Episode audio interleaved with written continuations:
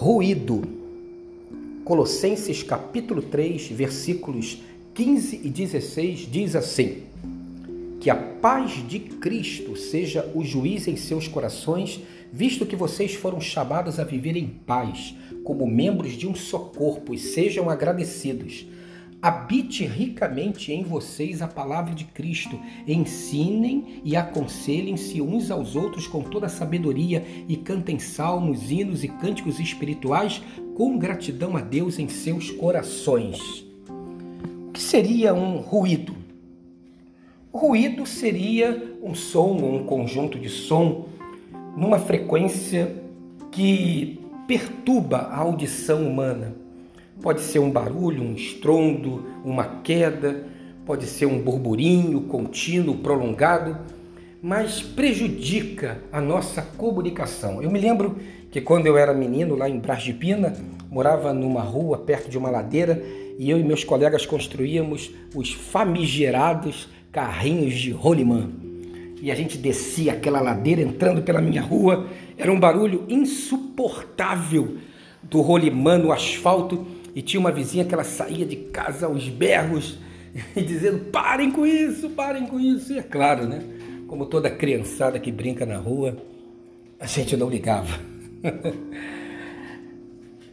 Podemos pensar que os ruídos da nossa comunicação hoje são as nossas emoções. Muitas vezes, emoções contidas dentro da gente por um momento difícil e aquilo vai se avolumando como uma panela de pressão pronta para explodir. Por vezes, as emoções vindo de transtornos psíquicos, de situações que precisam ser tratadas. Muitas vezes, uma ansiedade, um pânico, um momento de depressão, ou então quando estamos cheios de, de revolta dentro do peito, dominados pela angústia por vezes até uma esquizofrenia, uma bipolaridade.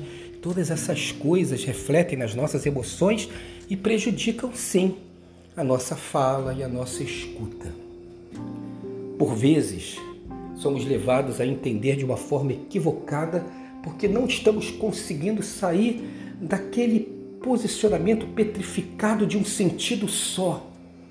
E então erramos na nossa análise.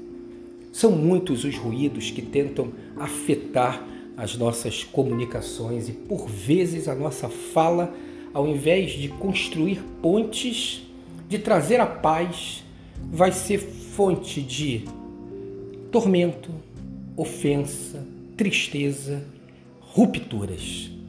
Eu me lembro daquela figurinha de WhatsApp que aparece o presidente da Coreia do Norte, né, o chamado gordinho da bomba, segurando uma arma nuclear e perguntando assim: mostre-me a sua localização para eu mandar um míssil.